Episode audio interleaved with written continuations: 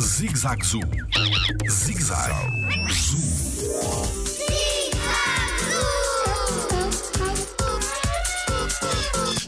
Porquê que o rinoceronte preto e branco têm a mesma cor?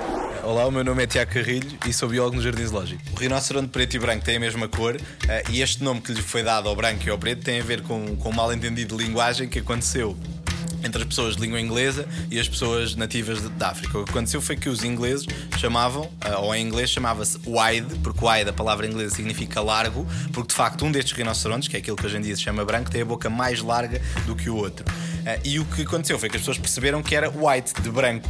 E então, desta forma, o facto de chamarmos aquele boca larga ficou o branco, do, do wide e da diferença entre wide e o white, e o outro, como tem a boca mais curtinha, ou seja, não tão larga, ficou a ser eh, o negro, porque havia esta diferenciação um ser o white e o outro ser o negro.